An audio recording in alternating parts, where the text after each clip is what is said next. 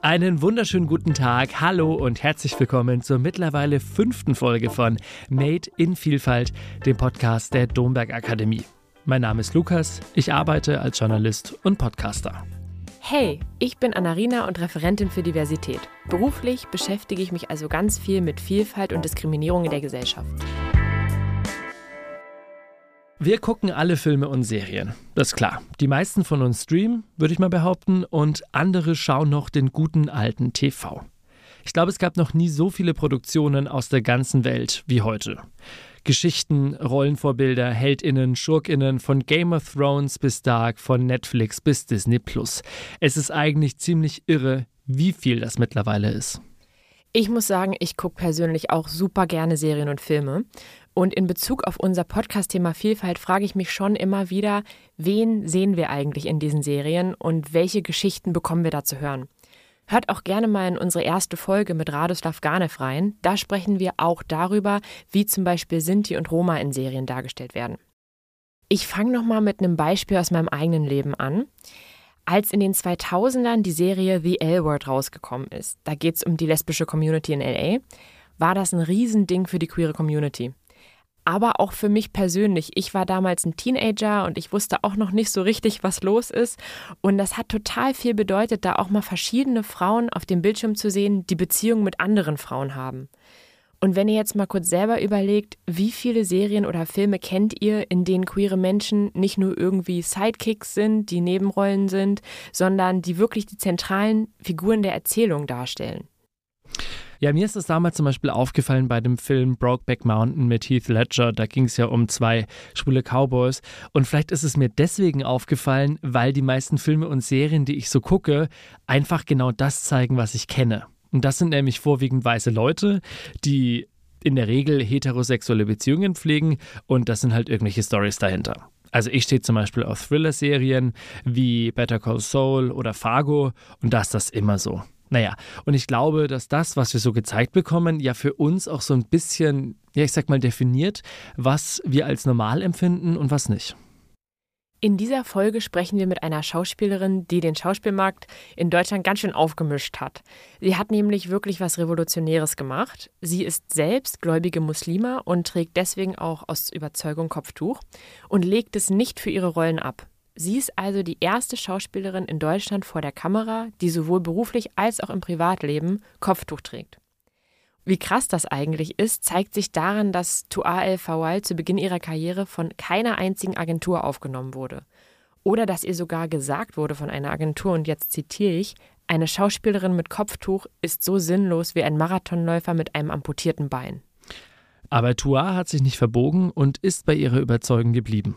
Tja, und das mit Erfolg. 2020 hat sie den Deutschen Schauspielpreis bekommen. Was sich seitdem für sie geändert hat und womit sie heute noch kämpft, erzählt sie uns gleich selbst. Wir haben Tua in Berlin getroffen. Aber vorher, wie immer, eine kleine Sprachnachricht, die uns Tua vor dem Interview geschickt hat. Für alle die, die unsere anderen Folgen schon gehört haben, ihr kennt das ja schon. Für diejenigen, die heute zum ersten Mal dabei sind Unsere Protagonistinnen bekommen immer zwei Wochen Zeit, um uns vor dem Interview eine Sprachnachricht zum Podcast-Thema Vielfalt und Diskriminierung zu schicken. Und das hier hat Toa uns geschickt. Hallo Anarina, hallo Lukas, ähm, hier ist Toa. Ja, ich melde mich bei euch aus meinem, nach meinem Trip aus Hamburg. Ich äh, war übers Wochenende in Hamburg bei Freunden und mir ist da was passiert, ähm, was ich schon gerne mit euch teilen würde. Und zwar ähm, war ich am Bahnhof und da fand irgendwie ich weiß nicht, was vorher passiert ist. Auf jeden Fall war da eine Situation, wo mehrere Beamte einen betrunkenen Mann zu Boden gedrückt haben und ich mich dann auch äh, bin da eingeschritten und ähm, habe gesagt, dass das reicht, weil sie ihm wehgetan haben. Dann kamen gefühlt irgendwie, also waren auf einmal von einer von der nächsten Sekunde dann zehn weitere Beamte da, die die ganze Zeit wollten, dass ich Abstand halte und mit diskutiert haben und von Haus von Hausrecht gesprochen haben. war einer dabei, der ziemlich aggressiv war und ähm, mir gesagt hätte, wenn ich jetzt nicht hier den Platz verlassen würde, dann würde er mich am Arm packen, um mich dazu bringen. Und das war wirklich einfach so eine Situation, die ich zum ersten Mal ehrlich gesagt erlebt habe. Ich kenne das von Freunden, aber ich habe das selber noch nie erlebt. Ich habe auch ziemlich Angst gehabt, ähm, habe gemerkt, dass ich, dass meine Schlagfertigkeit, die normalerweise da ist, nicht mehr so da war. äh, und ich schon ängstlich war, versuche aber weiter mit dem Typ zu diskutieren, ähm, dass ich das Recht dort zu bleiben. Aber man hat einfach gemerkt, dass er seine Macht ausüben wollte und dann auch irgendwas gesagt hatte. Ich habe nämlich die ganze Zeit gesagt, dass ich dort auf meine Freunde warte. Er hat dann gesagt, ich könnte drüben auf meinen Mann warten. Ich brauche mir keine Sorgen zu machen, er wird mich da finden. Wo ich dann auch meinte, wie kommen Sie denn darauf, dass ich jetzt hier auf meinen Mann warten würde? Aber ich glaube, der hat einfach ähm, Vorurteile gehabt und äh, hat eine Frau mit Kopftuch gesehen und sich da selber so ein Bild ähm, gemalt.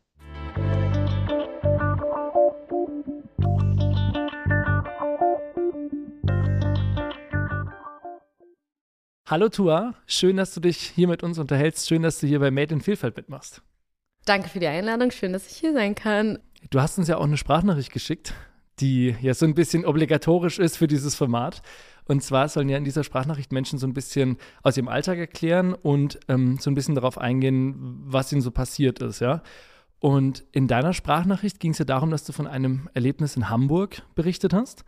Wir beide haben uns die Sprachnachricht angehört und wir dachten am Anfang, Jetzt geht es vielleicht um Polizeigewalt, um Zivilcourage und dann ganz am Ende hast du nochmal gesagt, dass dich der Polizist deswegen, ich sag mal, besonders behandelt hat? Oder Sicherheitsbeamter. Also es war so ein Deutsche Bahn-Sicherheitsbeamter. Vielen Dank. Also, dass der Sicherheitsbeamte der Deutschen Bahn dich deswegen unter anderem so behandelt hat, wie er dich behandelt hat, aufgrund der Tatsache, dass du ein Kopftuch aufhattest. Also man weiß halt nie, was so in den Menschen vorgeht. Ne? Ich wurde ja vorher noch von anderen von anderen Beamten, Sicherheitsbeamten angesprochen, dass ich weggehen soll und die waren alle noch ziemlich so, ne, gehen Sie jetzt bitte. Und er war sehr aggressiv. Ich dachte mir erstmal so, okay, hat der irgendwie so Probleme mit sich selbst oder was war da immer, vielleicht ist es so ein Frauending, keine Ahnung.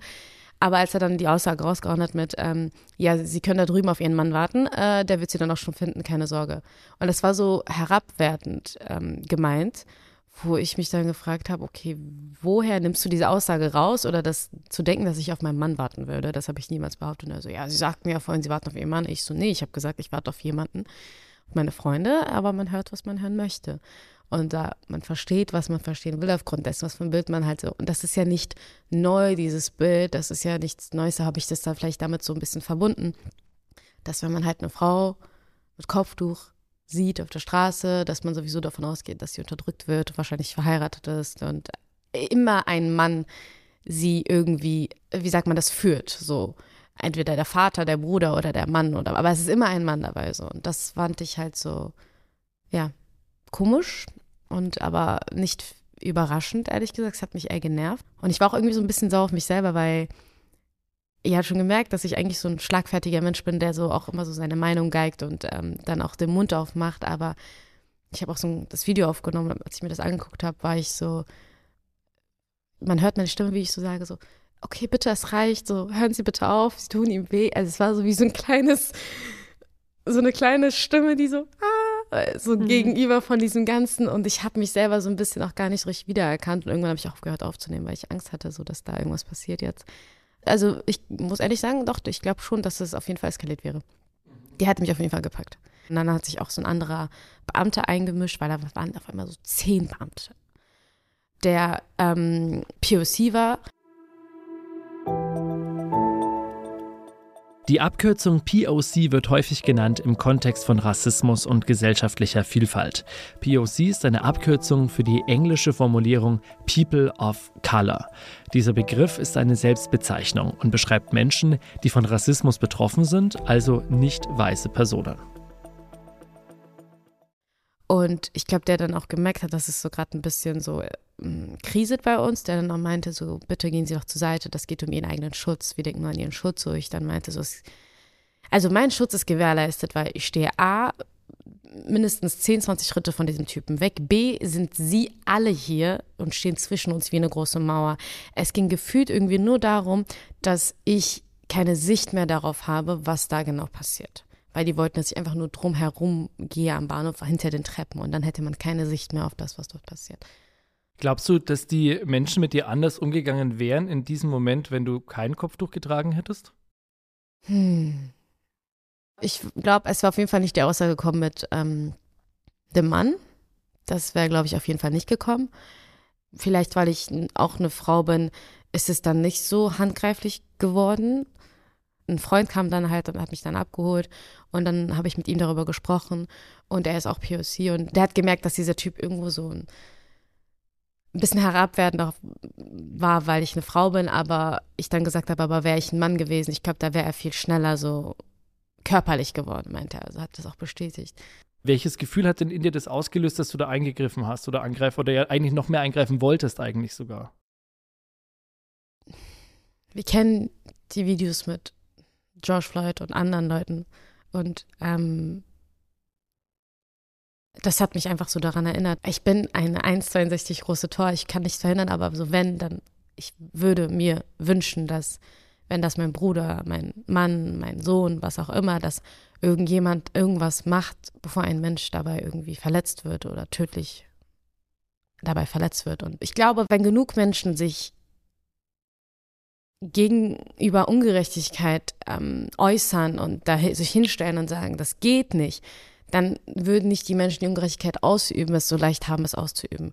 Aber die Sache ist, dass, was ich auch verstehen kann, dass die Menschen einfach daran vorbeigelaufen sind, weil sich jeder denkt, ich habe keinen Bock auf Stress. So ist das nicht mein Ding. Die haben auch die ganze gefragt, gehört der Typ zu Ihnen? Und ich so, nein, der gehört nicht zu mir. Aber was machen Sie mit ihm so? Was ist passiert? Der Typ war wirklich, hat einen ordentlichen Alkohol. Das hat man gemerkt, weil er nicht mehr richtig geradeaus laufen konnte und so gewippt hat und was weiß ich. Aber Vielleicht hat er auch den Beamten angegriffen, I don't know, so. Es kann alles sein, aber in dem Moment, wo der Typ wirklich auf dem Boden lag und er sich nicht bewegen konnte, sie hatten beide seinen Arm verdreht und der war so, okay, ab da ist so, okay, stopp. Mehr musst du jetzt nichts machen, so. Du hast ihn ja quasi außer Gefecht gesetzt, so. Und ich würde mir schon wünschen, dass irgendjemand da einschreitet. Glaubst du, dass dein Empfinden für Gerechtigkeit auch irgendwie durch deine Religion geprägt ist? Auf jeden Fall. Also das, was ich von meiner Religion verstehe, was mir ähm, meine Eltern beigebracht haben, was ich mir selber hinterfragt habe, dass wie ich meine Religion empfinde, ist einfach, dass es wirklich sehr viel einfach um Gerechtigkeit geht. Es wird auch gesagt, dass wenn du über Ungerechtigkeit schweigst, bist du ein Teil des Problems. Dann bist du sozusagen auch ein ungerechter Mensch, auch wenn du selbst die Ungerechtigkeit nicht ausübst. Aber wenn du darüber schweigst, bist du auch ein Teil des Problems. Das wird auch so halt benannt in Überlieferungen und, ähm, und in Koranversen. Und das wird einfach immer erklärt, so, du darfst nicht stehlen, also du darfst nicht ähm, jemandem Unrecht tun. Das heißt ja, Gott verzeiht, er ist allbarmherzig, er verzeiht dir alles. Wenn es darum geht, dass ich an anderen Menschen Unrecht am tue, werde ich und dieser Mensch später vor Gott stehen am Tag des jüngsten Gerichts. Und dieser Mensch, es ist an ihn gelegen, ob er oder sie mir verzeiht. Es gibt Leute, die beten fünfmal am Tag, wie man soll, oder dreimal oder wie auch immer, fasten, pilgern, machen all das. Und am Ende sind es aber trotzdem schlechte Menschen, die Unrechtes tun. Was bedeutet es denn dann für dich persönlich, Muslima in Deutschland zu sein? Schwierig. Also, was es für mich bedeutet. Es bedeutet, dass ich als Frau vor allem mit Kopftuch unter sehr viel Druck stehe gefühlt irgendwie die Religion auf meinen Schultern tragen muss, weil ich sichtbar Muslima bin. Es bedeutet, dass ich in Deutschland nicht die gleichen Chancen, nicht die gleichen Rechte bekomme wie andere Menschen, andere Frauen. Job, schulische Bildung, also heißt Benachteiligung in der Schule aufgrund von Noten oder was auch immer, weil man einfach mich direkt so wahrnimmt als eine Frau mit Kopftuch. Und ich trage Kopftuch, als hätte ich in der siebten Klasse bin. Schon bis, also schon eine lange Zeit. ähm, es bedeutet auch ehrlich gesagt, aber für mich mittlerweile, dass es mich viel näher mit meiner Religion zusammengebracht hat. Das, woran du glaubst, wird immer davon. Willst du das wirklich? Also, wenn man dich dazu zwingt, ne, dann ich kann dir helfen, dass du das ausziehst. Und dann denkst du, hey, ich werde doch gar nicht dazu gezwungen. Aber das bringt dich dazu, darüber nachzudenken, warum trage ich das eigentlich? Also muss ich mir das geben, diesen ganzen Stress, diesen ganzen Druck, so, ne? Und das stärkt einen so sehr darin, dass man hoffentlich sagt, so, ihr seid mir alle sowas von egal, ich ziehe es trotzdem weiterhin durch. Zwischendurch gab es sehr, sehr, sehr starke Struggles, ähm, wo ich mich auch so oft gefragt habe, so, ich, also ich kann nicht mehr, weil du diesen Druck nicht nur von der weißen Mehrheitsgesellschaft bekommst, sondern halt auch von deiner muslimischen Community leider gesagt. Das ist immer so dieses, du trägst Kopftuch, du repräsentierst unsere Religion. Ich repräsentiere sie nicht mehr als du, Bro. Oder Schwester, so. Jeder repräsentiert die Religion, wie er sie repräsentieren möchte und auch, auch immer. Ich habe noch mit meinem besten Freund vor ein paar Tagen darüber gesprochen, wo es mir richtig klar geworden ist, wie schwierig es einfach ist, als muslimische Frau, muslimische kopftragende Frau in Deutschland zu leben. Weil, wenn du nicht aufpasst, kann es dich auch echt kaputt machen, weil es einfach die Angriffe von überall kommen. Du trägst dieses Kopftuch als einen Gottesdienst. Es ist in erster Linie ein Dienst an Gott. Du kannst es wieder in der Muslim-Community recht machen, die sagt, du trägst das Kopftuch nicht richtig oder du machst das und das falsch oder das und das und du solltest dich so und so und so und so verhalten. Noch der weiße Mehrheitsgesellschaft. Weil es ist so, für die eine Seite bin ich anders, ich bin zu muslimisch, ich bin nicht deutsch genug. Für die andere Seite bin ich nicht muslimisch genug, ich bin anders. In beiden Fällen bist du anders. Es ist so, du gehörst zu keinem von den beiden. Deshalb versuche ich mein Ding einfach damit zu machen und ähm, bei mir zu bleiben. Und ich verstehe, ehrlich gesagt, Frauen komplett, die sich dazu entscheiden und sagen, ich kann das nicht mehr. Ich, ich kenne viele Frauen, die gesagt haben, ich nehme das jetzt ab. Vielleicht kann es auch sein, dass ich irgendwann sage, ich nehme das ab. Aber es ist meine Entscheidung. Klar ist es schade, weil es würde nicht heißen, dass ich nicht mehr daran glaube, sondern ich würde das halt aufgrund dieses ganzen, es ist eine Last auch. Und das macht es halt so schwer, weil das eigentlich etwas Schönes ist, weil ich kann Frauen verstehen, die damit etwas Schlechtes verbinden, weil die dazu gezwungen werden, weil Männer, die ihre patriarchalische Machten dafür nutzen, um diese Frauen zu unterdrücken. Ich kann das verstehen. Für mich ist es aber, wie ich von der Religion kenne, etwas Schönes. Wir wollen jetzt einmal über deine Karriere sprechen. ähm, und da spiegelt sich ja natürlich auch trotzdem ganz viel, glaube ich, drin wieder von dem, was du gerade erzählt hast. Ähm, du bist ja von Beruf Schauspielerin, aber so, studierst auch soziale Arbeit. Du hast ja deinen Durchbruch als Schauspielerin äh, mit der Jugendserie Druck geschafft. Ähm, vielleicht einmal für alle Zuhörenden die Serie. Ähm, in der Serie Druck geht es um Jugendliche und um die Themen, die sie so bewegen. Also viel um Liebe, Freundschaft und Identität, würde ich sagen. Also so Coming-of-Age-Geschichten mhm. verschiedener Persönlichkeiten. Und du hast ja da die Rolle der Amira gespielt. Mhm. Wer ist denn Amira? Du, das ist auch jetzt schon ein paar Jährchen her. Amira Amira ist eine starke, selbstbewusste Frau, die ganz genau weiß, was sie will, die auch struggelt. Und das war mir sehr wichtig zu zeigen, die auch auf jeden Fall zwischen diesen zwei Welten struggelt, weil das einfach wirklich eine Realität von muslimischen Frauen mit Kopftuch in Deutschland ist, die Angst hat vor Gefühlen, sie hat einen Plan, sie weiß genau, wohin sie will und sobald da irgendwas dazwischen kommt, was diesem Plan irgendwie im Wege stehen, stehen würde, äh, macht sie zu. Wir haben vorhin darüber gesprochen, aus Angst, etwas zuzulassen. Ähm, sie ist eine gute Freundin, sie ist eine sehr, sehr gute Freundin, weiß immer, was zu sagen ist. Ja, wie das dann halt immer so ist, irgendwann, wenn es dann aber so mit einem selber passiert, man kann anderen immer sehr gute Ratschläge geben, aber wenn einem das dann irgendwann selber passiert, dann ist man so ein bisschen aufgeschmissen. Aber an sich hat sie einen guten Kern. Und wie viel, wie viel Tuar steckt in Amira, würdest du sagen? Zu der damaligen Zeit schon viel weniger als 50, weil ich war damals noch ziemlich jung. Ich glaube, ich war 21.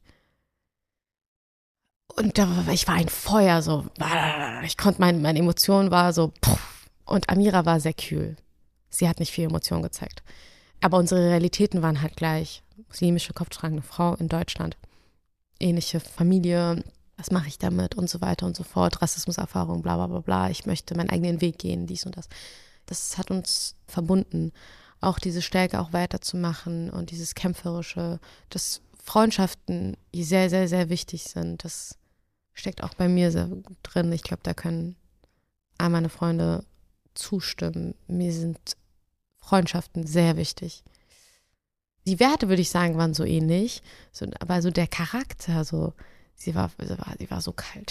sie war so kalt, auch mit sich selbst, so, so hart und so. Ähm, nicht fühlen, nicht dies oder so, da bin ich, ich bin eher so, wie ich schon gesagt habe, so, hi, hier bin ich, hier ist mein Vertrauen, hier ist mein Herz, nimm. ähm, ja, ich weiß, dass es quasi schon eine Weile her ist und auch ja der Anfang deiner Karriere, aber ich glaube trotzdem, dass der Moment einfach sehr, sehr wichtig war damals für dich und deswegen nochmal die Frage, wie du damals zu der Rolle gekommen bist. also wie ich damals zu der Rolle gekommen bin, ähm, bin reingerutscht. Ich hatte meinen Kellnerjob, mm, mein Studium sollte bald anfangen. Ich habe mit meiner besten Freundin äh, nach dem Kellnern in meinem Kinderzimmer geschlafen bei meinen Eltern. Irgendwann kam die Nachricht von einer anderen Freundin, da ist ein Rollenaufruf, die suchen so und so viele, mach doch damit so, bewirb dich doch mal da. Ich so, als ob.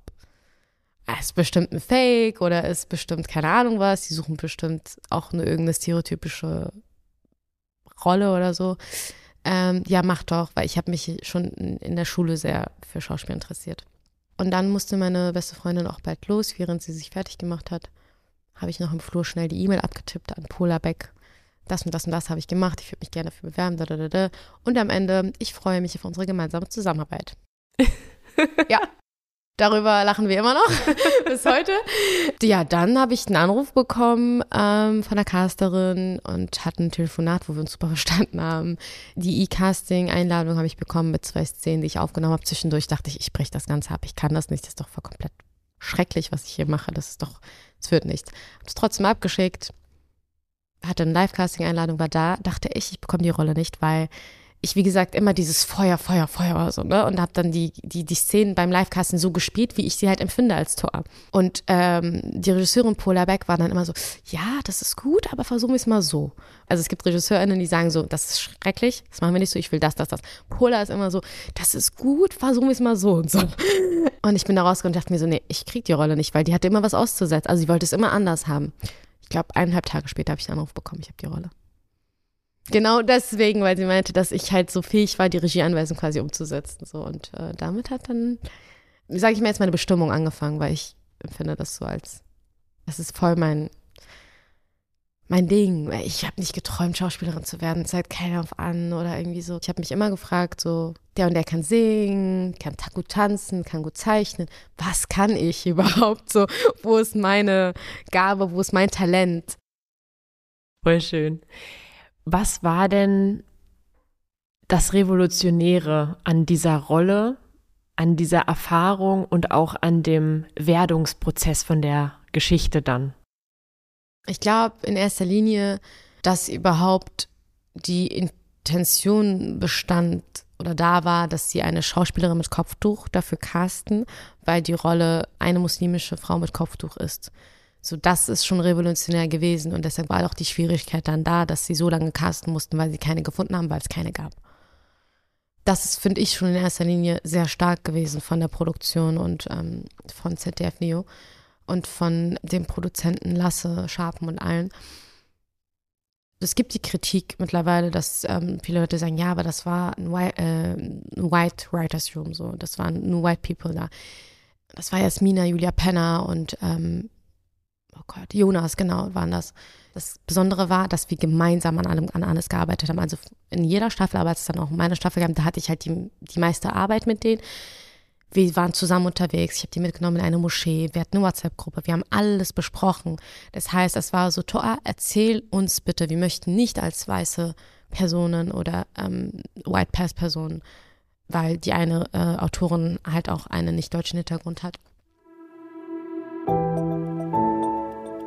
Gerade ist der Begriff White Passing gefallen. Aber was bedeutet das eigentlich?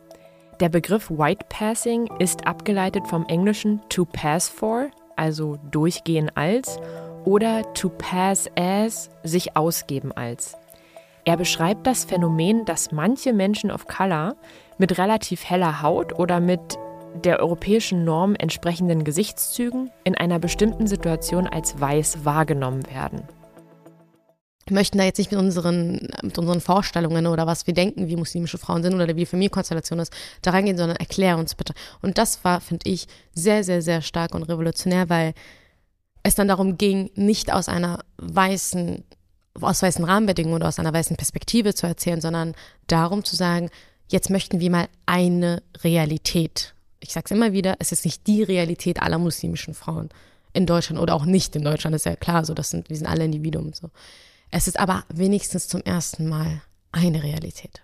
Ja, dass es wichtig war, auch über Rassismus zu erzählen, dass es auch wichtig war, auch das zu ähm, in einer Szene zu thematisieren am Ende, wo sie da mit der Kiki saß, dass sie halt diesen Druck nicht nur von der weißen Mehrheitsgesellschaft von diesem Deutsch, nicht genug Deutsch sein zu spüren kriegt, sondern halt auch von ihrer eigenen Community. Das war revolutionär, dass da wirklich einfach eine Schauspielerin mit Kopftuch war und dass sich einfach so viele Menschen bis heute immer noch damit identifizieren können und mir sagen, endlich habe ich etwas gesehen, wo ich wirklich war so, ey, das, das fühle ich, so, das, das bin ich, so, das könnte, das kommt aus meinem Alltag, das kommt aus meinem Dingens und das gab es vorher noch nicht.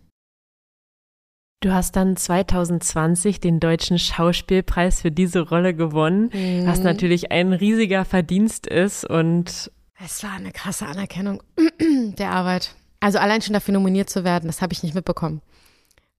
Ich war auf dem Weg zur Ostsee, schickt mir jemand irgendwas zu, mein Internet war da irgendwie, weil wir im Auto waren und er so, mein Gott, Lea war das, genau, die die Kiki gespielt hat. Oh mein Gott, du bist nominiert. Und ich so, oh mein Gott. Und dann habe ich angefangen zu schreien im Auto und die Freunde noch so, oh mein Gott, ich fahre gerade Auto, hör auf. Und das war extrem krass. Und aber den dann zu bekommen, das, ich weiß, man sagt immer, ich habe echt nicht damit gerechnet, aber ich glaube, man hat an meiner Reaktion gemerkt, dass ich wirklich nicht damit gerechnet habe, den zu bekommen.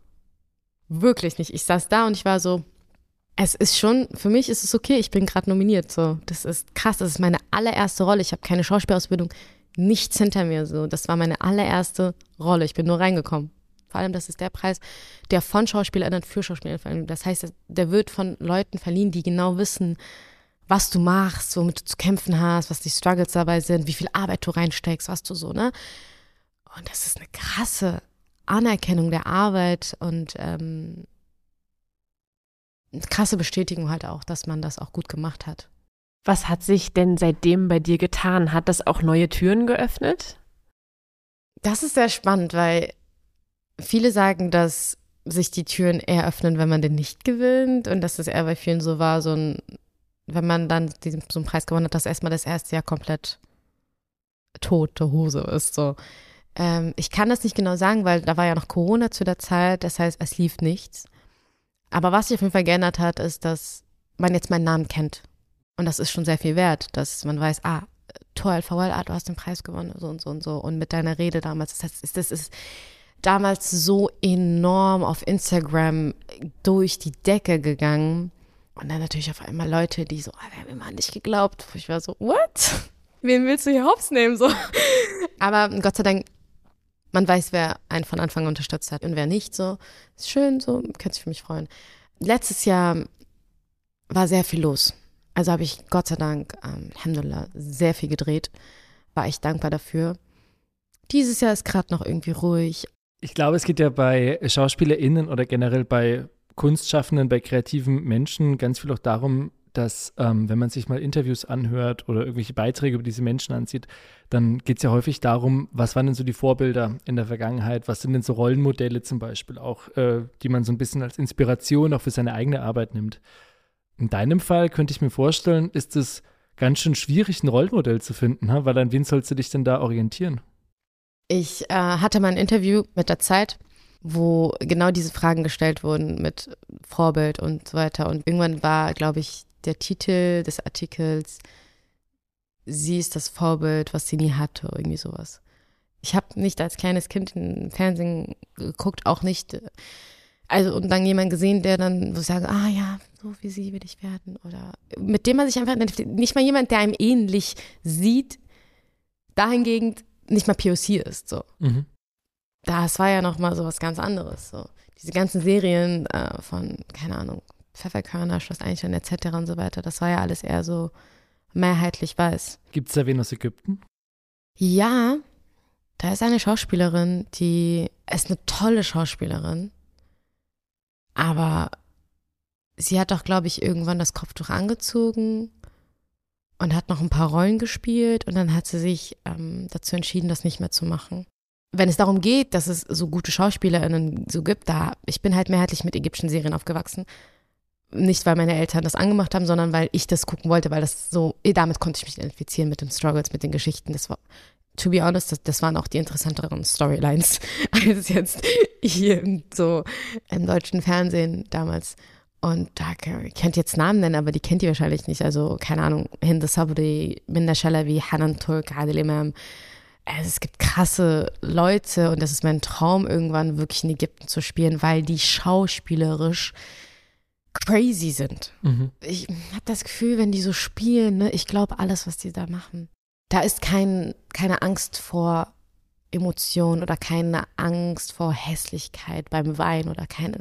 Versteht ihr, was ich meine? So, die, habe das Gefühl, das liegt so an unserer Mentalität und dadurch, dass man so ein bisschen so nochmal sich schützen oder so eine Heimschwelle halt noch so eine Grenze, eine Distanz, so mäßig, so bleiben mal nochmal so, zeigen ein paar Tränen und das ist manchmal auch voll gut gespielt, aber dann merke ich so, ah, da bist du rausgefallen. Mhm. So. Ich weiß, das ist auch meine Stärke, weil ich höre das jedes Mal, das Kompliment, das ist dass ich sehr authentisch bin beim Spielen. Und das ist, glaube ich, meine Stärke, die ich von da mitgenommen habe, dass ich wirklich, wenn ich etwas spiele, dann glaube ich das. Ich spiele es nicht, sondern ich will das halt so, ich glaub's. Weil wenn ich es nicht glaube, dann werdet ihr mir das ja auch nicht abglauben, also so glauben. Und das ist halt krass. Mein Traum ist es, da mal zu spielen, aber das, da ist wieder dieses Problem, ähm, man kommt da leider nicht so rein. Der ist nicht so mit Agentur und so weiter, sondern das ist leider mit Connection also wenn ich mich so versuche, in deine Lage so ein bisschen reinzuversetzen, dann könnte ich mir vorstellen, dass es das teilweise ein ganz schöner Struggle ist, weil einerseits ähm, bist du ja diese, diese enorme Projektionsfläche für Menschen aus, zum Beispiel auch aus den muslimischen Communities, aber auch von anderen Muslimas, die ja dann zum Beispiel sagen, hey, endlich mal eine Frau, die die Art und Weise, wie wir leben, authentisch darstellt, weil sie eben auch eine von uns ist und damit mhm. es gut nachvollziehen kann. Also das heißt, du bist ja auch irgendwie für viele Menschen damit ein Rollenmodell geworden oder vielleicht auch ein Vorbild oder vielleicht so eine Projektionsfläche, ja. Ähm, andererseits ist es doch auch bestimmt ganz schön stressig manchmal, oder? Wenn du da jedes Mal so ähm, irgendwie vielleicht ja auch künstlerisch darauf reduziert wirst, die Frau mit dem Kopftuch ja. zu sein, die halt authentisch die Frau mit dem Kopftuch spielt. Wie, wie versuchst du das mit dir selber so zu vereinbaren. Das ist das Problem. Du wirst immer darauf reduziert. Also selbst jetzt, ne, nach dem deutschen Schauspielpreis, nachdem ich, keine Ahnung, die und die und die und die Rollen gespielt habe und da und da und da und auch einige Rollen gespielt habe, wo es halt mein Kopf doch gar nicht thematisiert wurde, ähm, was auch wichtig ist, was auch so sein soll, aber wo es auch Rollen gibt, wo das Kopftuch thematisiert werden muss. Ich bin damals reingegangen in die Branche und war so, jetzt, ich will nur Rollen spielen, die, wo das Kopf noch nicht thematisiert wird. Aber ich war so ein bisschen, ich wollte an die höchste Treppe schnell springen. Aber das Problem ist, in den letzten 10, 20, 30, 40, 50 Jahren war immer, wie wurden Frauen mit Kopftuch immer dargestellt? Als eine schwache, unterdrückte Frau, die keine eigene Meinung hat, die gezwungen wird, irgendwann sich in den White Boy verliebt, der sie aus den Zwängen ihrer Familie befreit und dann endlich ihr Leben frei leben kann, bla bla bla. Es wurde immer so dieses Negativ, was so dargestellt wurde, hat sich auch in den Köpfen der Menschen etabliert. Mhm.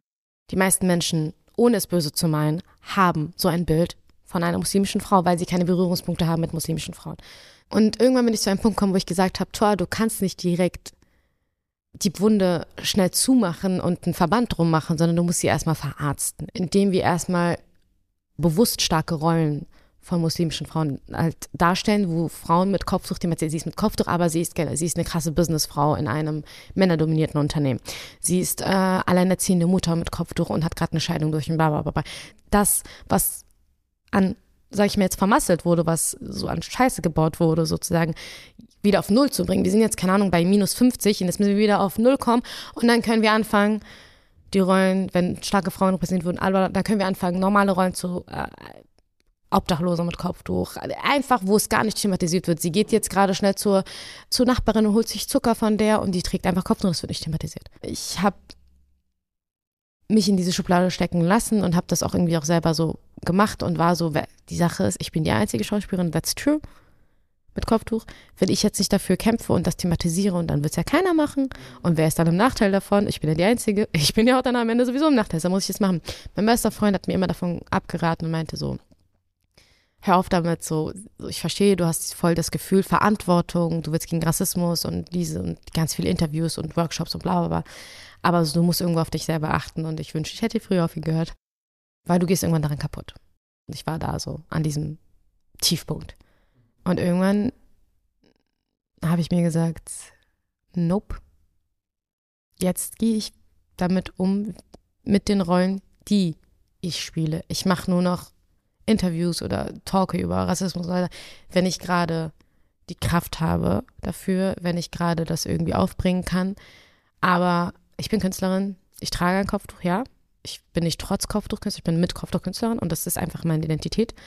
Aber Ich bin mehr als das. Ich bin einfach Schauspielerin. Ich bin eine verdammt gute Schauspielerin. Und wenn ich das Kopftuch irgendwann abnehme, bin ich immer noch eine verdammt gute Schauspielerin und habe immer noch diese ganzen Siege erreicht. Die kann mir keiner absprechen. Ich habe immer noch diese ganzen Gefechte gehabt. So, ich lebe jetzt gerade meinen Traum. Ich helfe gerne. Ich wünsche mir, dass mehr Leute reinkommen. Nicht nur Frauen mit Kopftuch, sondern allgemein Menschen, die scheinbar anders sind oder von der Mehrheitsgesellschaft als anders betitelt werden. So, ich freue mich, wenn ihr mein Verhalten als Vorbild nimmt, wenn ihr meinen Kampf als Vorbild sieht und es euch ermutigt und motiviert, zu euch zu stehen. Und keine Ahnung, Frauen, die kurz davor waren, die Kopftuch abzunehmen, haben mir geschrieben, nach der Serie haben sie sich nicht mehr abgenommen und die haben halt damals gestruggelt wegen der Schule und es waren so junge Frauen.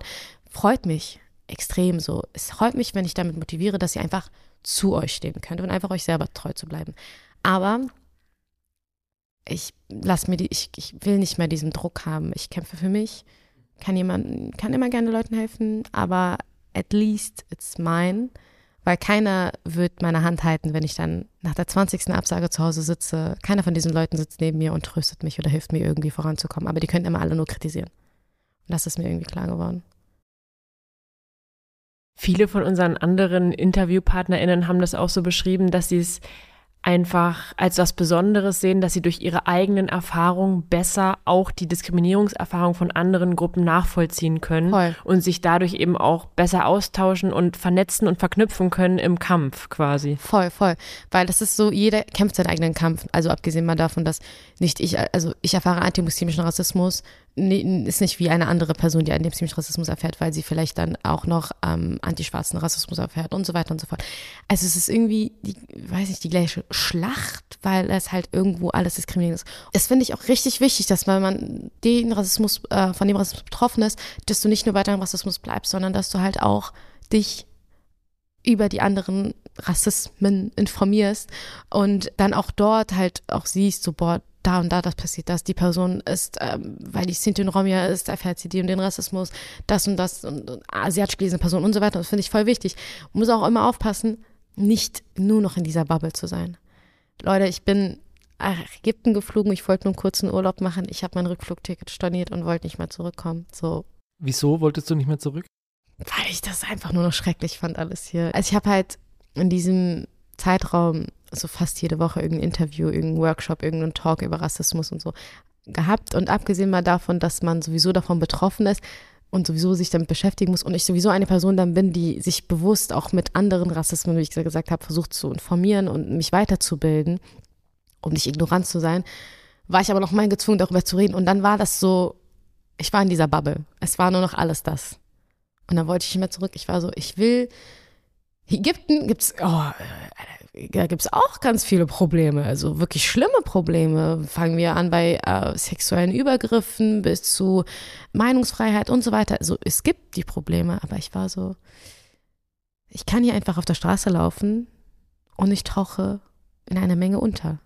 Ich werde nicht für einen Job nicht genommen, weil ich Kopftuch trage. Ich fall nicht auf direkt. Ich war dann in einer schwierigen Phase. Ich habe dann irgendwann auch eingesehen, das geht nicht, ich kann da nicht bleiben äh, mein Leben ist hier und bin zurückgekommen und das war ganz schwierig so. Wir haben jetzt viel über deine Erlebnisse gesprochen. Du hast zum Beispiel Erlebnisse mit uns geteilt, ähm, von denen du gesagt hast, jetzt zum Beispiel hier, was dir im öffentlichen Nahverkehr alles passiert ist oder auch was dir im Arbeitsalltag passiert. Also quasi Diskriminierungserfahrungen, die du ja letztlich machst. Ähm, und wir wollen ja so ein bisschen auch in dem Podcast darauf hinweisen, was Menschen, die davon nicht betroffen sind, wie die sich so ein bisschen dafür sensibilisieren können und was man da, wo man in seinem persönlichen Alltag damit anfangen kann. Und jetzt wollte ich dich fragen, was kann denn ich jetzt zum Beispiel machen, um da sensibler zu werden, damit eben Menschen wie du solche Erfahrungen nicht mehr so häufig machen müssen? Es gibt so eine ähm, Organisation, die heißt Claim. Ähm, die beschäftigt sich hauptsächlich mit antimuslimischem Rassismus die hat mal so eine Karikatur gemacht, wie man sich verhält, wenn man etwas im Nahverkehr mitbekommt, wenn eine Frau mit Kopftuch irgendwie blöd angemacht wird und so weiter. Die fand ich ziemlich nice, dass man irgendwie sich erstmal zu der Person setzt oder dass man mit der Person erstmal spricht und einfach das Gefühl, also zeigt, ich bin jetzt gerade hier, so, ich lasse dich jetzt nicht allein oder das ist aber halt eine bestimmte Situation. Ich glaube, was ich auch ziemlich wichtig finde, wo ich auch, glaube ich, für viele Leute spreche in erster Linie, ist, dass man keine Erwartungshaltung an betroffene Personen richten darf und sollte, dass sie einem über das Ganze aufklären, weil ich bin nicht Google, ich bin nicht dein Antirassismusbeauftragte Person, ich werde hier nicht dafür bezahlt, auch nicht am Set. Ich bin als Schauspielerin da und dann ist immer so, ja, aber wie machst du das denn so und so und da, da, da. Und dann kommen so blöde Aussagen wie, ja, aber du wirst jetzt nicht dazu gezwungen oder, also wenn ich an deiner Stelle wäre, wenn ich im Iran leben würde und Kopftuch tragen würde, ganz viele Würdes in, in dem Satz, dann würde ich auf jeden Fall aus Solidarität das Kopftuch abnehmen. Wichtig ist, informier dich. Also auch bei richtigen ähm, Anlaufstellen, Organisationen. Es gibt mittlerweile so viele Workshops, die angeboten werden von betroffenen Personen, die dafür Geld bekommen und dafür bezahlt werden, dass sie dich darüber aufklären und äh, bestimmte Übungen mit dir machen. Es gibt Workshops von null, wo man bei null anfängst, wo du bei minus äh, zehn anfängst und all das. Wenn du in einer Situation bist, in der du ähm, eine Aussage getätigt hast oder irgendwas gesagt hast, wo die Person, die betroffene Person dir sagt, du, das war jetzt gerade rassistisch oder diskriminierend, raste nicht direkt aus und sag, hey, ich bin kein Rassist. Nimm, also hör erstmal zu, nimm das erstmal auf, geh einen Schritt zurück, weil sie hat dich nicht gerade als Rassist bezeichnet, du bist jetzt kein Nazi deswegen, sondern du hast gerade eine Aussage getätigt, die rassistisch oder diskriminierend war nimm das auf, sag, okay, sorry.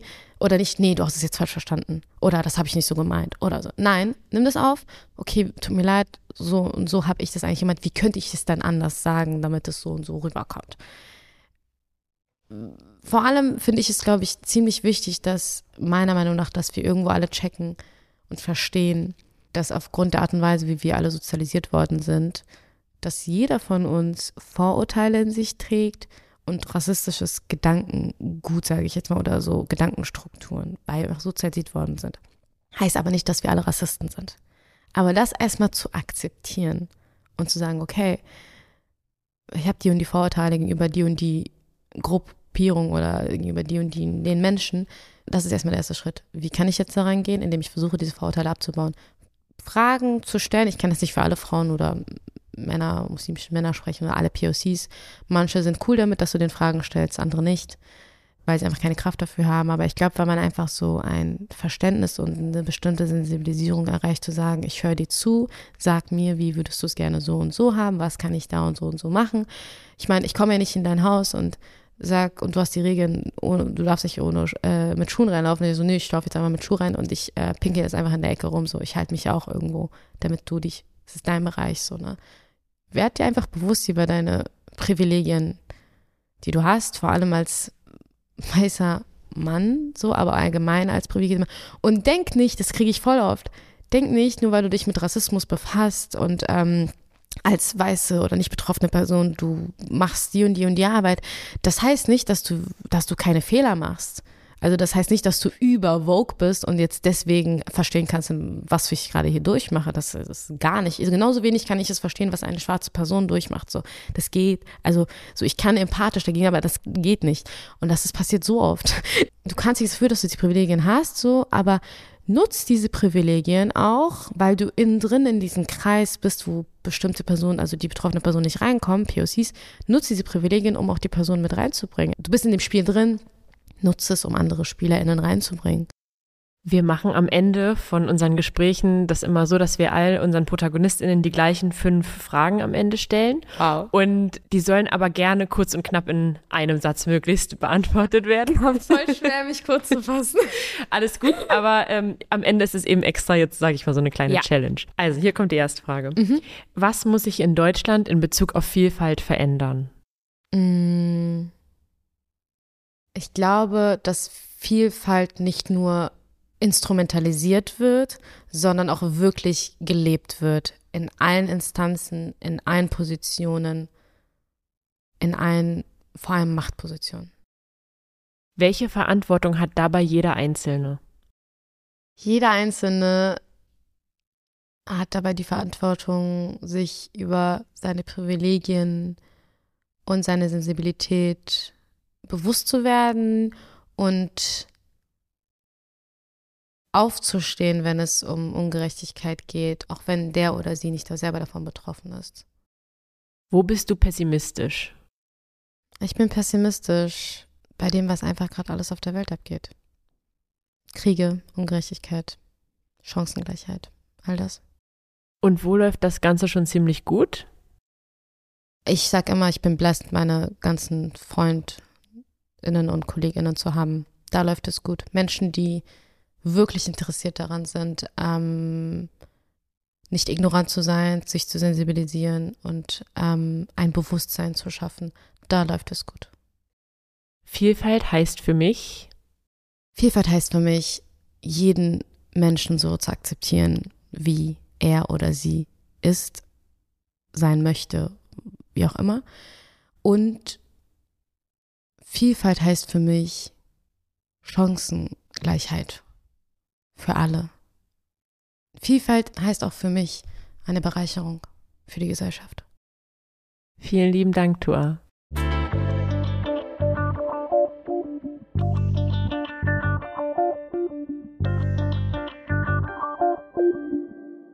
So, Tua ist grad, hat sich gerade wieder auf den Weg gemacht und Lukas und ich sitzen jetzt hier noch in Berlin und ähm, wollen uns nochmal wie immer kurz darüber unterhalten, wie war es für uns mit Tua zu sprechen, was hat es in uns angeregt und ja, was schwirrt dir denn so im Kopf rum? Also ich glaube, ich habe deutlich, deutlich, deutlich besser verstanden, warum Kopftuch mit erstmal per se nichts mit Unterdrückung zu tun hat, sondern warum das unsere Stereotype sind und unser Bild, was wir von Leuten haben, dass ähm, Frauen, die Kopftuch tragen, keine Ahnung, das machen, weil sie vielleicht weltfremd sind, weil sie vielleicht von dem Mann unterdrückt werden oder irgendwie sowas. Genau, und mir ist besonders im Kopf geblieben, als sie diese Geschichte erzählt hat von, wir sind eigentlich gerade bei minus 50 oder minus 10, wir wollen auf Null kommen und wir wollen zu plus 50, was Repräsentation angeht. Und ähm, wir stecken ja Menschen schnell in Kategorien oder in diese Box Andersartigkeit, weil wir keine Geschichten kennen, keine vielfältigen Geschichten und Personen. Wir kennen wahrscheinlich keine Frauen mit Kopftuch, die Anwältinnen sind, die Ärztinnen sind, die Lehrerinnen sind und so weiter und so fort. Und weil die uns fehlen, glauben wir nur diese gesellschaftliche Erzählung von Frauen mit Kopftüchern. Und das hat mir das jetzt auch nochmal so gezeigt, wie wichtig das einerseits im, als Repräsentation in Filmen und Geschichten ist, aber auch jetzt für uns persönlich. Das war jetzt einfach auch eine schöne und spannende Begegnung in dem Sinne, dass man einfach einen ganzen Menschen mit all seinen Facetten vor sich hat. Und eine Facette davon ist eben das Kopftuch. Gebe ich dir recht. Und was mir auch nochmal so deutlich geworden ist, beeindruckt hat, ist, wie offen Tua darüber war und wie viel sie auch von sich preisgegeben hat. Also Sie hat ja unglaublich viel über sich preisgegeben. Alles, was sie erzählt, ist so, es ist ihre Lebensrealität, damit setzt sie sich jeden Tag auseinander. Und als Mensch, dem das nicht so geht, der zum Beispiel nicht ähm, islamfeindlich auf der Straße beleidigt wird oder deswegen ungern öffentliche fährt, ähm, kann man es halt einfach wegswipen oder weiter scrollen oder vorspulen oder sich den Podcast nicht anhören, so ungefähr. Und ich finde, das wurde einfach auch nochmal so deutlich in der letzten Frage, die sie so beantwortet hat, dazu, zu dem, was können wir tun und gleichzeitig auch faszinierend, wie viele Schritte sie da auch nochmal aufgezählt hat, was alles möglich ist, auch äh, für Menschen, die das nicht erleben, trotzdem dazu beizutragen, dass wir irgendwie gemeinsam eine Gesellschaft gestalten, in der wir alle gut leben wollen und können.